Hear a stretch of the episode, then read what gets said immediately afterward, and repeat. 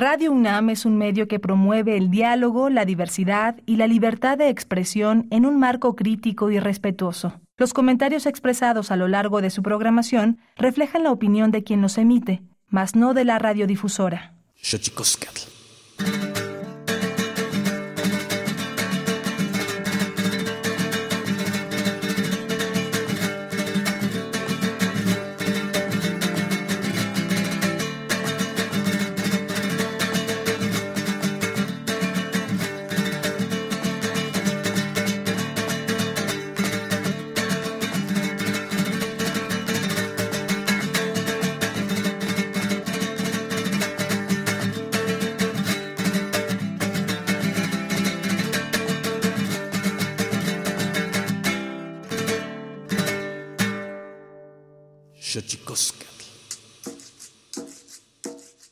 Collar de flores comienza a hilarse.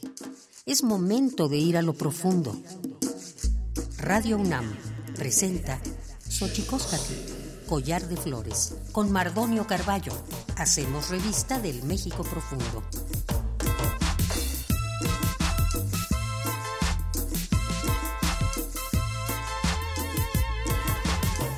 Queritztoquen, tatamen, guananame, ichpocame, tilpocame, oquichpilme, siguapilme, guanochitlen, techcaquin, pagnihuacatepos, tlahtolitleni, Hueyitan Damachyancali y tocan Universidad Nacional Autónoma de México, Tojan Tiyolpaquin, Papanican Timitzelian, Pagnitochan, Tlen, Titocaltiquen, Xochicoscar, Collar de Flores. Hola, ¿qué tal, señoras y señores, niños, niñas, jóvenes, jóvenes y todos y todas aquellas, aquellos que nos escuchan a través de este invento maravilloso que es la radio, la radio de la Universidad Nacional Autónoma de México. Nosotros muy felices, muy felices de recibir en esta casa eh, que le hemos puesto collar de flores a Alberto Benjamín Aguilar Cortés, mejor conocido en el bajo mundo como Alberto Aguilar. Con él vamos a platicar, vamos a platicar de comida, de sabores, vamos a platicar de música, festivales y vamos a condimentar esta plática a la luz de la palabra. Pero antes de que otra cosa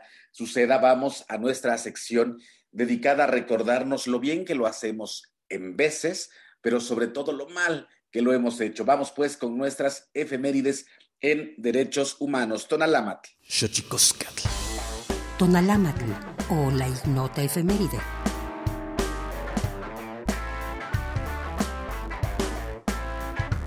11 de abril de 1997, Día Mundial del Parkinson, para acrecentar la concientización de las necesidades de las personas aquejadas de esta enfermedad, descrita por James Parkinson.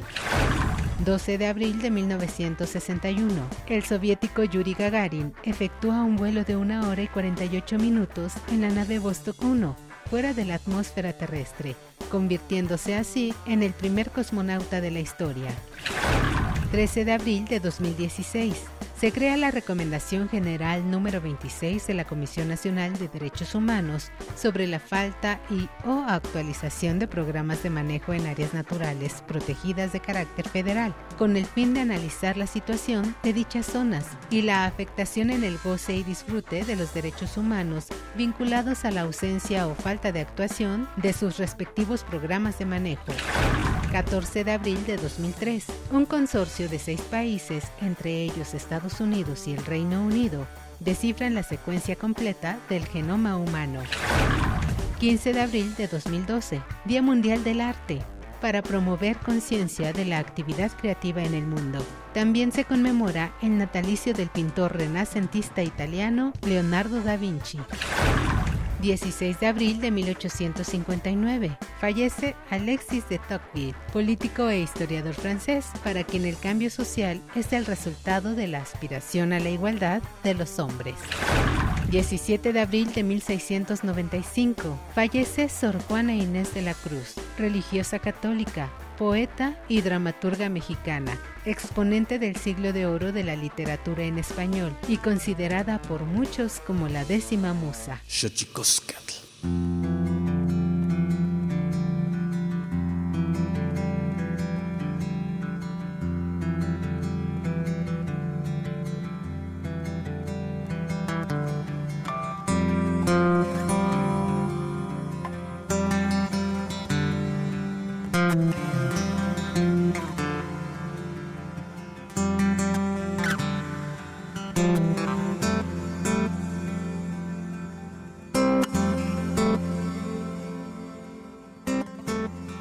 Como ya le decía, está con nosotros Alberto Benjamín Aguilar, diseñador gráfico, fundador, cocinero, eh, socio de un restaurante que está en la colonia Portales de la Ciudad de México que se llama El Convite, un espacio eh, referente en torno a la gastronomía de esta ciudad, pero también por la parte eh, que desarrolla culturalmente hablando a través de la música. Es muy común eh, saber y escuchar eh, de las intervenciones jazzísticas en el convite o de las intervenciones musicales en general.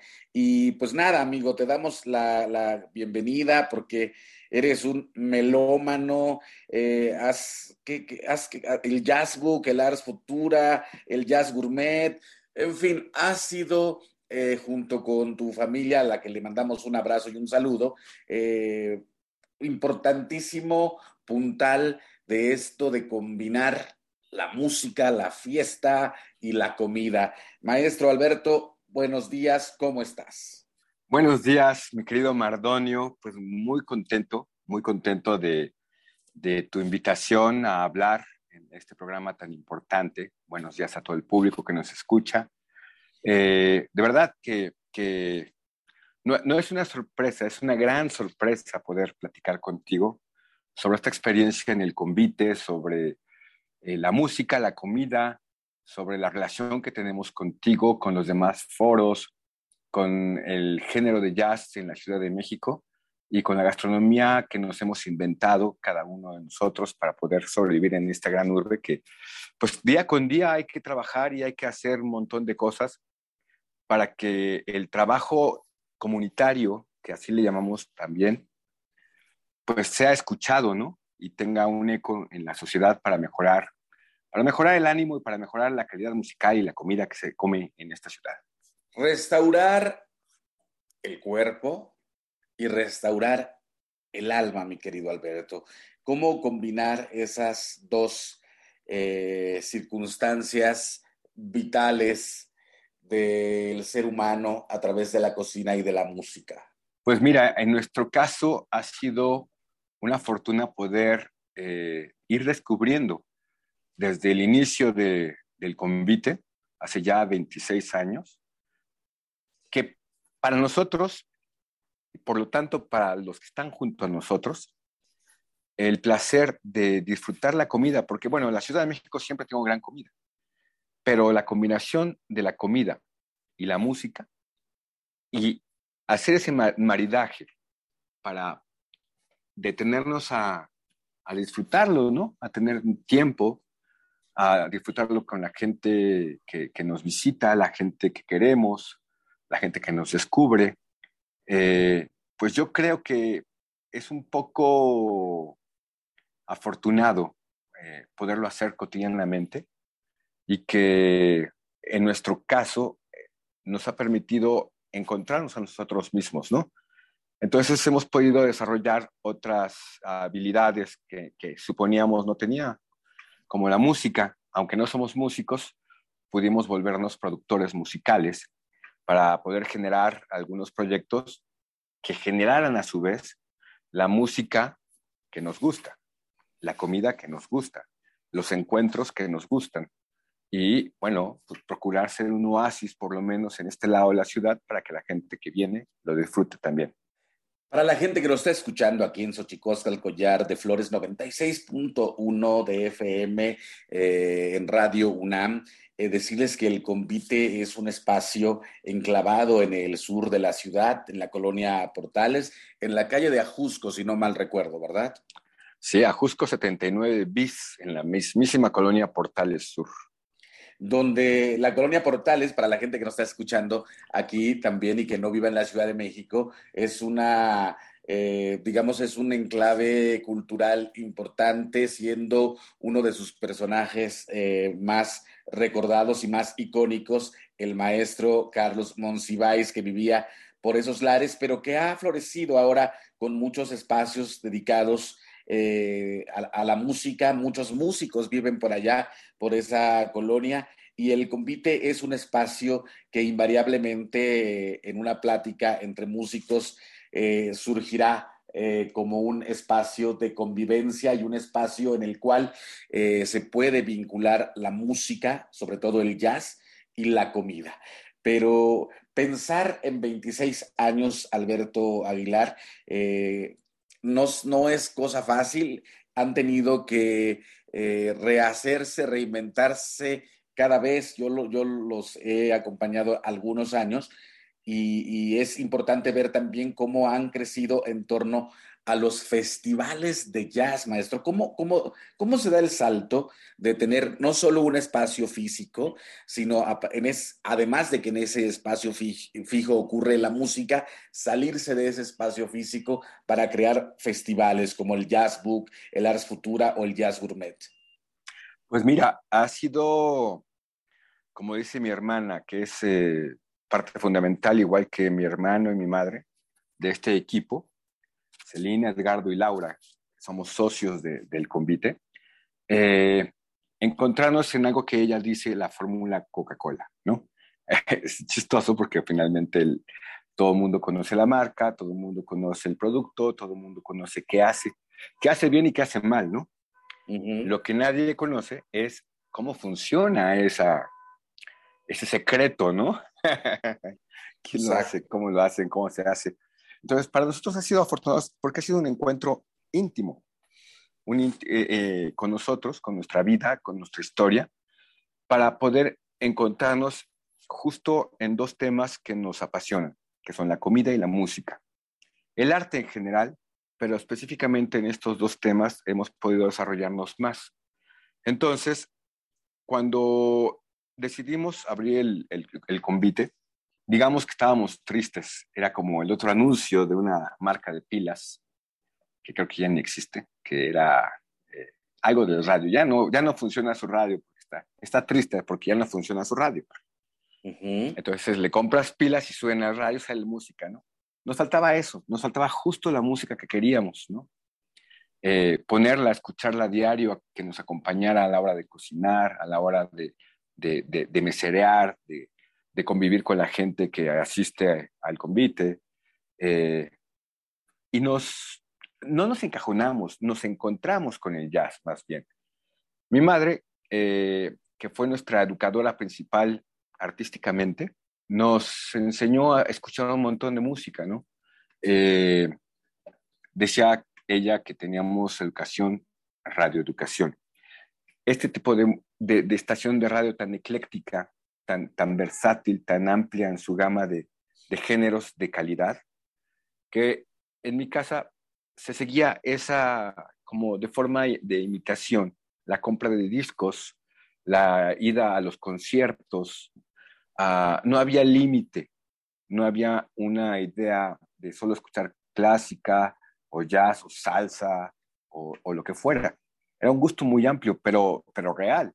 Entonces nos llevaba a conciertos, a todos lados donde hubiera conciertos, que entonces había muchos conciertos gratuitos, o conciertos pagados para un precio accesible. Entonces escuchamos desde la música eh, de Mario de la Vista hasta Silvio Rodríguez o, música de jazz eh, en el Teatro de la Ciudad, presentaciones de disco. Eh, fue, fue una educación de ese tipo. Y en casa se escuchaba todo ese tipo de música, porque también era, eran, ah, eran melómanos, mi padre y mi madre, pero mi madre era mucho más abierta en este sentido. Y el jazz en algún momento quedó claro que era como la música que más nos gustaba. Entonces, a la hora de estar en el negocio y poner música para nosotros, nunca elegimos una música comercial o una música que jalara a la gente por un gusto que podría también, pues por cuestión eh, lógica comercial, entretenerla y dejarla, pues, para que todo el mundo entrara.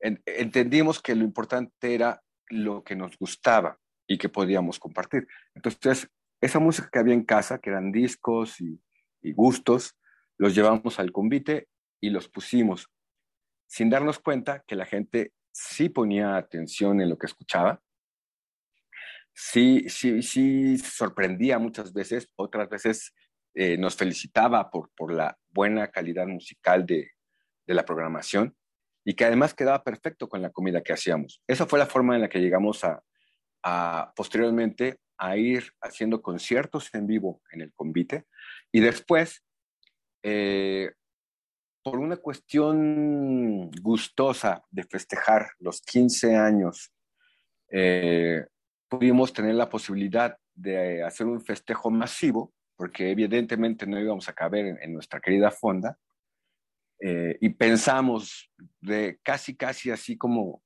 en estas ideas, eh, como decía mi abuela, ¿no? Si sueñas, exagera, ¿no? Y exageramos. Entonces dijimos, el Teatro de la Ciudad.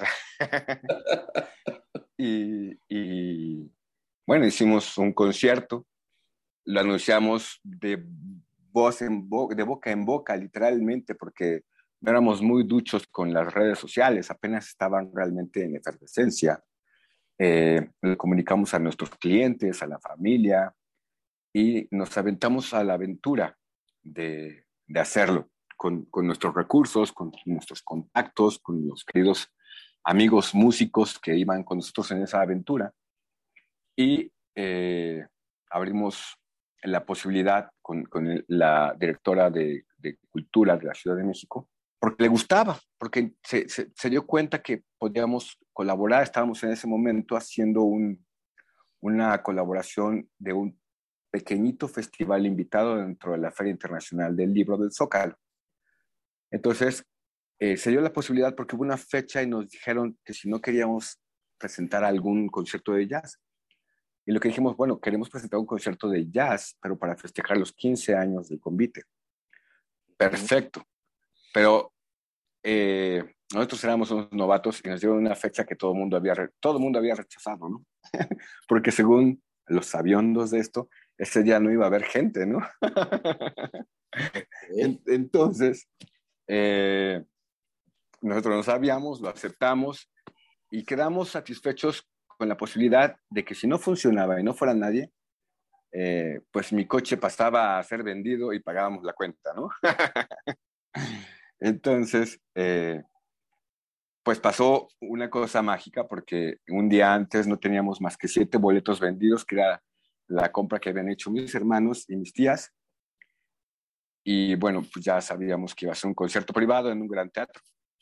Pero, oh sorpresa, al día siguiente, que era domingo, y era uno de los días efectivamente más difíciles de las fechas que se pueden dar en un teatro, como el Teatro de la Ciudad, en el centro histórico, en un momento en el que había pues era posibilidad de que funcionara.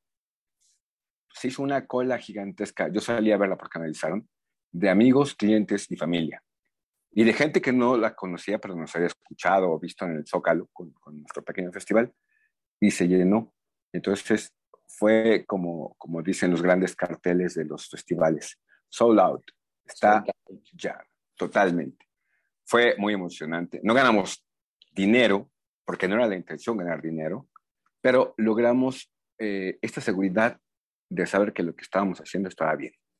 Perfectísimo. Estamos aquí en Xochicóscar, Collar de Flores 96.1 de Radio UNAM, platicando con Alberto Aguilar, fundador, cocinero eh, del, de El Convite, un espacio que si usted no ha conocido, lo debe conocer porque como ya ha podido apreciar en la charla que estamos teniendo con él, eh, es, una, es un maridaje perfecto entre la música y la comida. Vamos a nuestra sección dedicada a develar los secretos de los idiomas, porque los idiomas tienen eh, sus secretos. Tlachtolcuepa.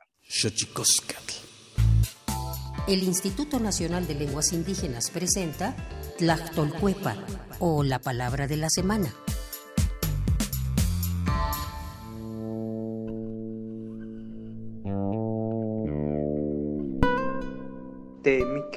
Es una expresión náhuatl que proviene de la variante lingüística de Acatlán Guerrero. Se utiliza para referirse a la acción derivada del estado de reposo en la que alguien más se encuentra cuando duerme, es decir, cuando alguien sueña. Proviene de la familia lingüística yotunagua, que a su vez pertenece a la agrupación lingüística náhuatl.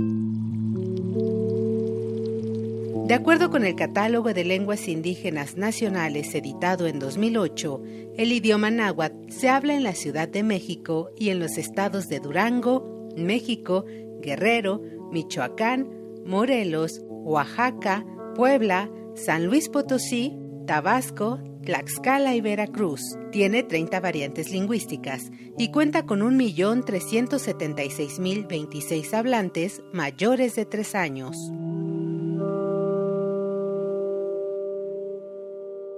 Chatikoska.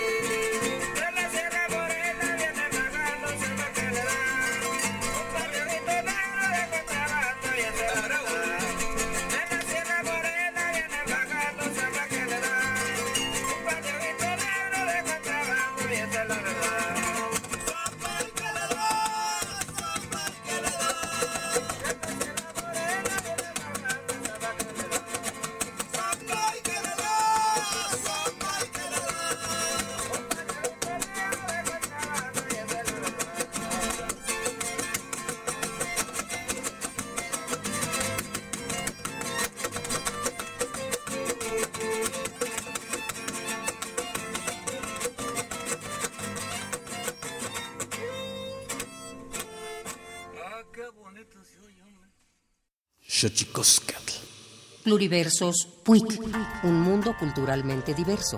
Espacio en colaboración con el Programa Universitario de Estudios de la Diversidad Cultural y la Interculturalidad. De Coyolillo soy y mis raíces busco yo. Los pueblos afrodescendientes representan gran parte de la diversidad nacional pues han heredado y construido prácticas culturales y formas únicas de relacionarse con el mundo. Sin embargo, a pesar de la lucha por su reconocimiento, a la fecha no se sabe con exactitud cuál es la población total afromexicana. Si bien en la encuesta intercensal del INEGI realizada en el año 2015 se precisa un dato de un millón de habitantes afromexicanos, este número es tan solo una muestra. El pueblo afromestizo de Coyolillo cuenta con un gran número de población afrodescendiente. La historia dice que sus primeros colonos fueron esclavos africanos liberados de haciendas aledañas en Actopan, Veracruz. De esta comunidad conversamos con Jacqueline Sánchez López, quien nos describe el legado cultural que persiste en su localidad al visibilizar que existían otros problemas de cultura, de identidad, de racismo, se empieza a incursionar en otros temas. Por ejemplo, ahora contamos con diferentes talleres.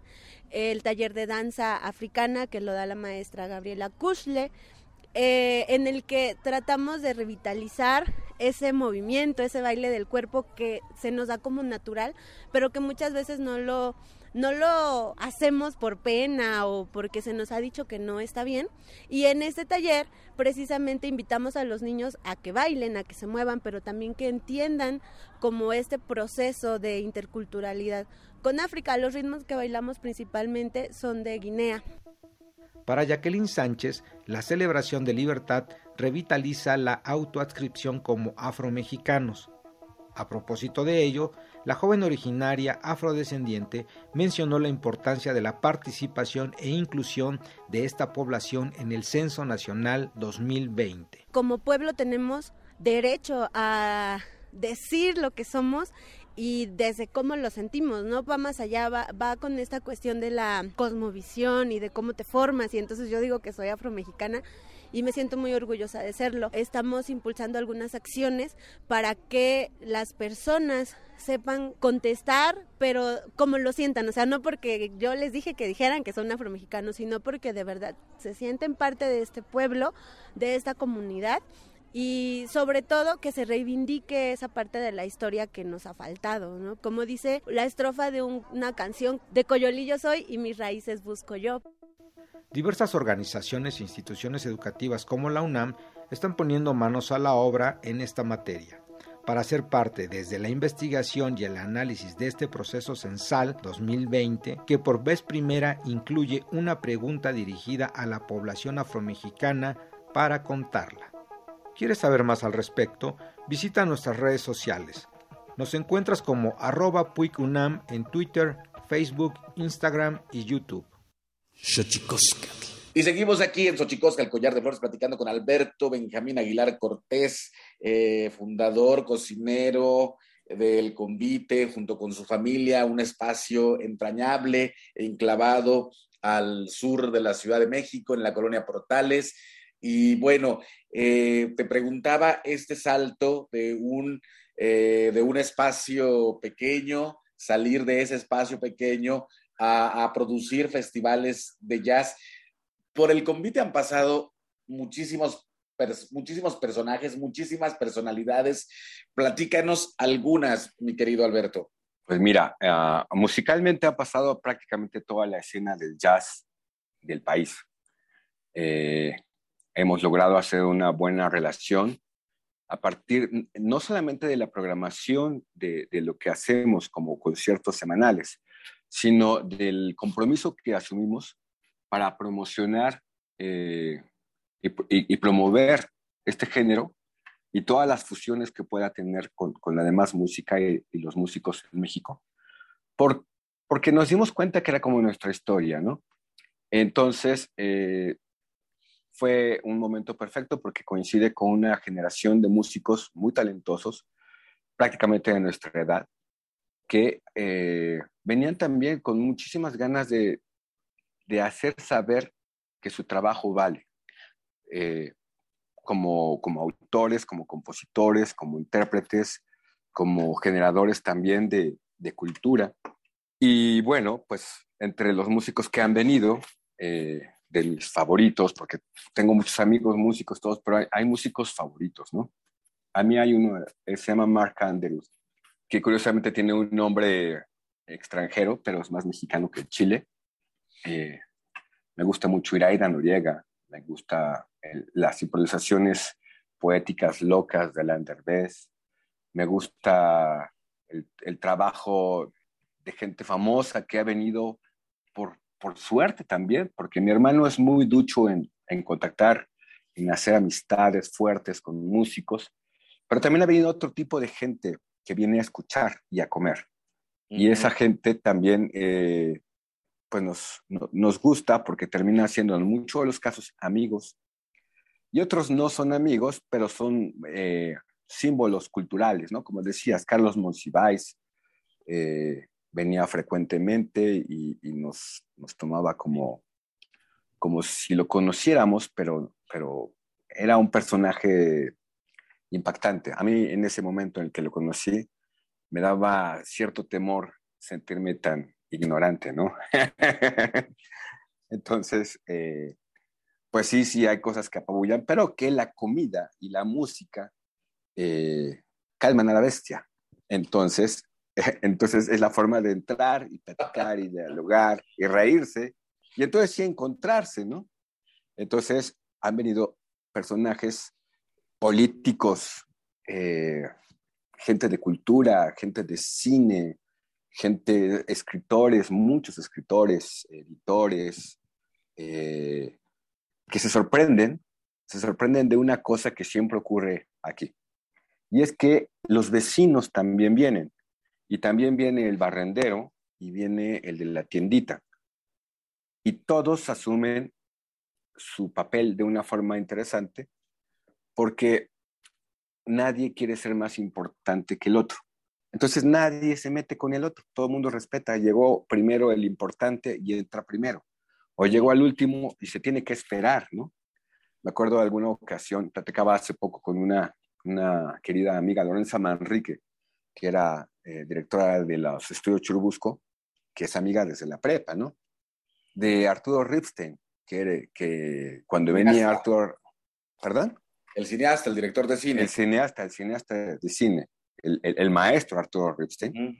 Entonces, eh, me daba la impresión de que no le gustaba venir, porque tenía una cara como, como enojado, porque además le tocaba, llegaban tarde, él y su equipo de producción tenían que esperarse en la banquita. Y ni modo, ¿no? Yo sabía que él era muy importante, yo sabía que estaba filmando esa película, en ese momento la película, todas van como creciendo en cuestión de calidad y en cuestión de historia y de, jerarquía cinematográfica. Y ni modo, ¿no? Había que ser coherentes y tenía que esperarse, ¿no? Y ella me confirmó eso, me dijo, es que siempre estaba de malas o estaba como, como, como de malas, pero le encantaba venir. Él elegía venir aquí. Entonces, eh, a veces ocurre eso, ¿no? Uno, uno se queda con la imagen de lo que ve, pero vienen recurrentemente. O la historia de otro personaje parecido a Arturo Ripstein, que era un, un obrero que trabajaba muy cerca, nunca supe dónde, pero siempre eran nuestros primeros clientes. Entonces, eh, era muy humilde el señor, pero muy mal encarado. Entonces siempre preguntaba, oye, ¿qué es esto? y ponía una cara terrible y dice, bueno, me lo voy a comer a ver a qué sabe. Y se lo comía. Y nosotros procurábamos que la comida no se repitiera en mucho tiempo. Alguna vez lo logramos un año completo en no repetir platos. Y resulta que el Señor ponía una cara de desagrado para nosotros, terrible, que no tenía de otra, ni a dónde ir ni modo, había que comer. Bueno, total que lo dejamos de ver una vez después de dos o tres años que venía, pero nunca decía nada. ¿eh? Y ya, lo dejamos de ver. Y dijimos, uh, por fin dijo que ya no, algo no le gustó de verdad, ¿no? y entonces viene tres meses después con unas bolsas de frutas y nos dice, oigan, es que les tengo que contar algo. No me pude despedir de ustedes, pero traigo esta fruta de mi pueblo. Me corrieron del, del trabajo y no me pude ir sin despedir de ustedes, pero ahora que vine a la ciudad, les traigo fruta de mi pueblo. ¡Wow! ¡Qué maravilla! ¡Qué maravilla! Pues son las experiencias eh, de estos espacios que con amor hacia dos aspectos fundamentales de la vida, como es eh, la música y la comida, logran, estimado Alberto. Eh, están a punto de cumplir 27 años, ¿no? Ahora que estamos viendo esto, porque justo platicamos la semana anterior con, con Nacho Nacho del convite, ¿no? Y justo Nacho, no, no el convite, más bien de, Nacho de, perdón, Nacho del Multiforo Alicia, perdóname, sí. Platicamos la semana pasada y justo él dice que ahora que cumple 27 años, a la usanza, eh, Nacho Pineda, a la usanza de, los rockeros jóvenes, famosos. Va a haber una transformación en el Multiforo Alicia y estamos intentando hacer una suerte eh, de, de retaíla de espacios que se dedican a la cultura, más allá, eh, más allá de, sus, de sus giros eh, principales, ¿no? Eh, pensamos en este espacio que esos espacios merecen mucho la pena y el convite es uno de ellos por la contribución a la cultura que hace a la Ciudad de México de manera importante, como ya usted, estimado Radio Escucha, lo puede ver a partir de la plática que tenemos con Alberto Aguilar, además amigo, pero la contribución que hacen en torno a la gastronomía y en torno a la música es sin duda importante. ¿Qué planes tienes hacia los 27? ¿Qué planes tienen? Porque es importante también algo, recalcar algo que ya lo había dicho Alberto con respecto de este restaurante familiar, porque es él, sus hermanos y su madre. ¿Qué viene para los 27? Bueno, eh, primero estamos saliendo de una pandemia terrible, nos, nos ha costado prácticamente dos años entre deudas, entre déficit, en perder clientes, en, en, estar sobreviviendo de una forma casi milagrosa, porque de vuelta ocurre esta historia en la que los clientes y los amigos han reaccionado de una forma muy solidaria con nosotros. Y entonces estamos muy agradecidos con eso. Hemos logrado llegar a estos días, a pesar de que un día estuvimos literalmente pensando que posiblemente era el último. Un día que vendimos solamente una comida. Y estoy seguro que eso le pasó a la mayoría de los lugares. Entonces, nuestra primera eh, etapa es eh, volvernos a consolidar de forma económica para tener una seguridad, ¿no? Después, eh, los planes continúan evidentemente, ¿no? Tenemos la idea de seguir haciendo festivales como, como el que terminamos de hacer en noviembre pasado, que logramos, eh, por suerte también, estas coincidencias de la vida, en las que todo se da en el momento en el que se tiene que dar, y logramos hacer el Jazz Book después de algunos años que lo habíamos dejado, en colaboración con el Fondo de Cultura Económica y que fue posible transmitirlo por Canal 22 y se ha estado repitiendo.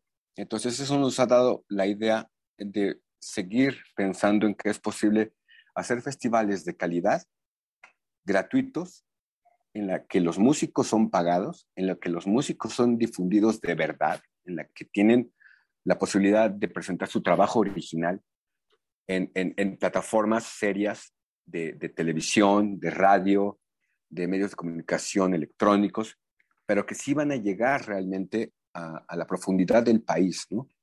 Eso para nosotros siempre ha sido muy importante, porque no es la idea de, de, vivir de ellos, sino de vivir para ellos y para lo que nos interesa. Porque, como te, te decía hace rato en nuestra historia, la música es fundamental, es parte del placer, es parte de las ganancias, digamos, ¿no? De vida. en, esto de, ser suertudos y tener un foro y tener la posibilidad de tener muchos músicos maestrísimos en lo que hacen, no solo de jazz, música antigua, eh, música tradicional mexicana, eh, rock incluso. Y entonces, para nosotros, ese es el siguiente paso, seguir consolidando los festivales y en medida de que vayamos eh, volviendo a tener esa consolidación económica, crecer eh, de alguna manera, pues como estaba planeado ya hacía tiempo, pero eso nos va a llevar más tiempo porque, porque finalmente te digo, fue muy duro esta etapa para los, los restauranteros, para los foros que se dedican a difundir cultura, fue todavía peor porque hubo una prohibición que la mayoría de la gente probablemente hoy no se acuerda y fue prohibir la música. Mm. Entonces, eh, pues estamos en esa etapa de, volver a juntar las piezas para poder hacer algo. Pues sin duda, eh, sin duda, querido Alberto Aguilar, sin duda, eh, dado el amor eh, con el que hacen las cosas, sin duda surgirá de ese amor nuevas esperanzas, amigo. Y pues estamos ya a punto de terminar este programa, esta entrega de Xochicosca al Collar de Flores aquí en Radio UNAM 96.1. Eh, una reflexión, Alberto, acerca de la comida, de la cultura gastronómica, porque a veces en, eh, en esta necesidad eh, a todos se acostumbra uno menos a no comer, diría mi padre. esta necesidad de comida se nos olvida que la comida es cultura. Claro, eh, pues mira, yo, yo me he quedado a pensar mucho este último año, porque también tuve la, la fortuna de ser invitado a ser juez de un concurso que me pareció el más importante en toda la historia gastronómica de, de México, del México independiente, literalmente, que se llamó eh, ay, ¿cómo se llamó? ¿A qué, sabe, la patria? Exactamente, ¿a qué sabe la patria? Y bueno, la patria sabe a muchas cosas, a, la comida del pueblo más recóndito del país, hasta la comida de los grandes restaurantes. Pero no solamente me quedé con la idea de a qué sabe la patria, sino tendré la posibilidad de saber, yo personalmente, y atreverme a ir a probar a qué sabe la patria. Entonces, es ese, ese, ese pensamiento que me quedé, lo estoy llevando a cabo ahorita, ¿no? Sin prejuicio de nada, ¿no? Sin, sin, sin, sin, límites de, de, de, distancia, de tiempo, incluso económicos, ¿no? Porque pareciera que es muy sencillo irse a comer una tlayuda a cualquier lugar del país, pero se necesitan ganas, se necesita tiempo, se necesita esfuerzo, se necesita dinero. Incluso es un poco, yo diría, más caro que irse a meter a un restaurante de cinco estrellas de aquí de la Ciudad de México, ¿no? Porque se necesitan ganas, se necesita ganas de apreciación, se necesita ganas de gastar tu dinero en ese viaje, se necesita ganas de aprender, se necesitan muchas ganas, se necesita ganas de respeto hacia, hacia la cocina nacional, de mil formas que se hace, pero que creo que debemos estar dispuestos a tenerlo. Porque si no, bueno, cualquiera viene con, bajo el brazo con un, una zanahoria, un, brillante, cualquier cosa y nos deslumbra. Entonces creo que ahí está eh, eh, el secreto para mí el siguiente año, en, no solamente la reflexión, ya yo ya comencé a hacerlo, pero para mí es importante llevarlo a cabo con planes que tengo para, para a, probar cosas, ahora sí que cosas de mi pueblo, ¿no? Literalmente, del pueblo donde mi madre nació. Ese es el. Qué maravilla. Pues Alberto Aguilar Cortés, eh, chef, cocinero, fundador del Convite, vayan al, Convite eh, y se encontrará que casi siempre, los fines de semana, los viernes hacen, hacen música, ¿verdad? Los jueves en la noche, viernes en la noche y sábados en la comida. Yo recomiendo que hagan reservación, que hablen. Es muy fácil encontrar nuestra información en cualquier eh, sitio de internet elconvite.com.mx o el convite. Van a encontrar luego, luego un logo negro que dice el convite Fonda y Café. Nosotros somos una fonda, no somos un restaurante y nos encanta hacer una fonda porque creo que eso nos, nos, nos queda más claro a todos que somos. Y, eh, a, convidar a la gente, compañero. Claro, claro, claro. Y entonces también pueden encontrarnos en, las, en la página de Facebook, que es el convite, en Instagram, en, en Twitter, manejamos prácticamente todas las redes sociales y el teléfono directo que es el 55 56 01 40 52. Es recomendable hacer reservación porque el lugar es pequeño y se llena muy pronto.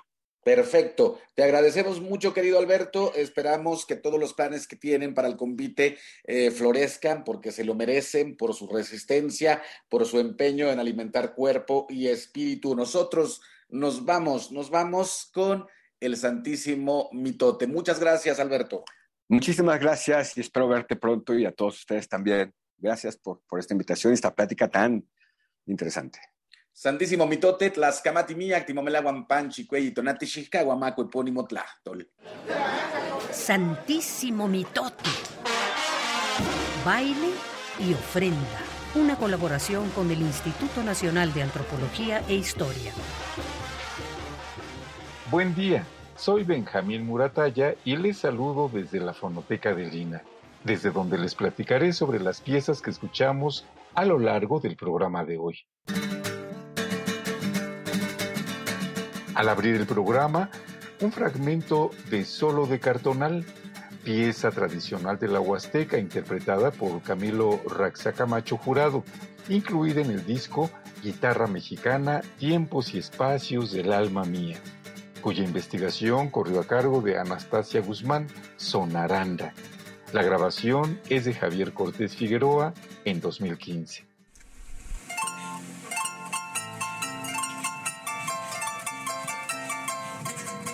La siguiente pieza fue una muestra maravillosa del son de paño de la costa sierra de Michoacán titulado El Guayme. Rodolfo Garibo Ruelas estuvo en el arpa grande y la voz, Miguel Padilla en el violín y voz, José Ceja en la vihuela, Leonel Cabrera en el tamboreador. Está incluido en el disco número 54 de la serie discográfica de Lina, De la Sierra Morena vienen bajando, Samba hay que le da. La grabación e investigación es de Alejandro Martínez de la Rosa. Se registró en Lázaro Cárdenas, Michoacán, en 2007.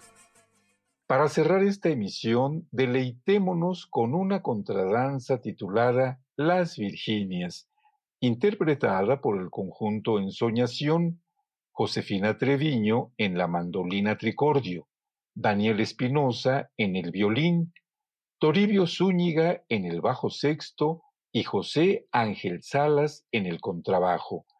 La investigación y grabación es de Raúl García Flores en Monterrey 1990. Si desean conocer más acerca de la serie Testimonio Musical de México, los invitamos a visitar el sitio www.mediateca.ina.gov.mx donde la encontrarán completa. Les recordamos que cada martes tenemos sesión del seminario en línea Antropología, Historia, Conservación y Documentación de la Música en México y el Mundo, a través de nuestro canal de YouTube Fonoteca INA. Este martes hablaremos sobre el traje del conchero tradicional. Nos escuchamos en la próxima emisión. Hasta entonces.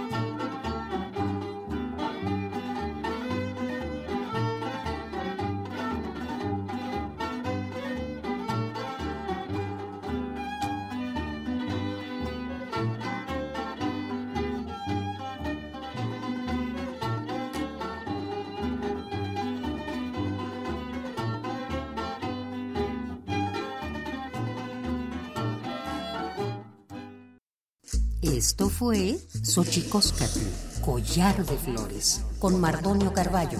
Hacemos revista del México Profundo. Una producción de Radio UNAM. Experiencia sonora.